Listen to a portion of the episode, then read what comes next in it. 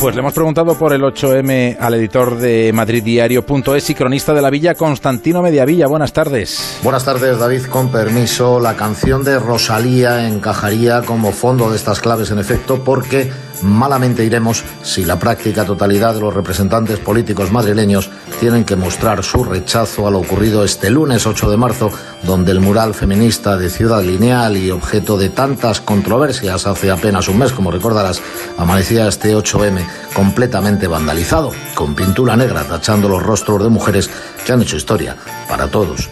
Malamente, si alguien, sea colectivo feminista o sindicato de clase, pone en duda que la decisión del delegado del Gobierno en Madrid, José Manuel Franco, de no autorizar manifestación alguna, responde a la más absoluta sensatez, como ratifican de urgencia a los tribunales y acata la propia ministra de Igualdad, Irene Montero.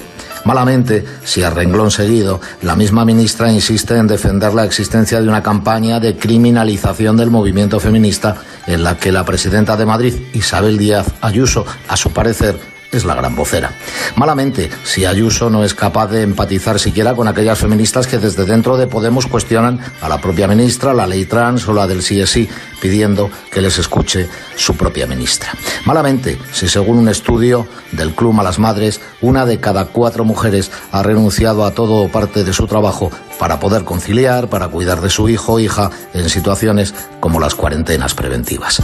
Malamente digo, si la pandemia no dejara ya nunca recuperar el 8 de marzo en espíritu como un día de reivindicación desmarcado de la pandemia dichosa del coronavirus. Así en Madrid, donde la delegación del Gobierno ha prohibido las concentraciones este año, seguro que el siguiente 2022 ya no predominarían los eventos online y los balcones morados.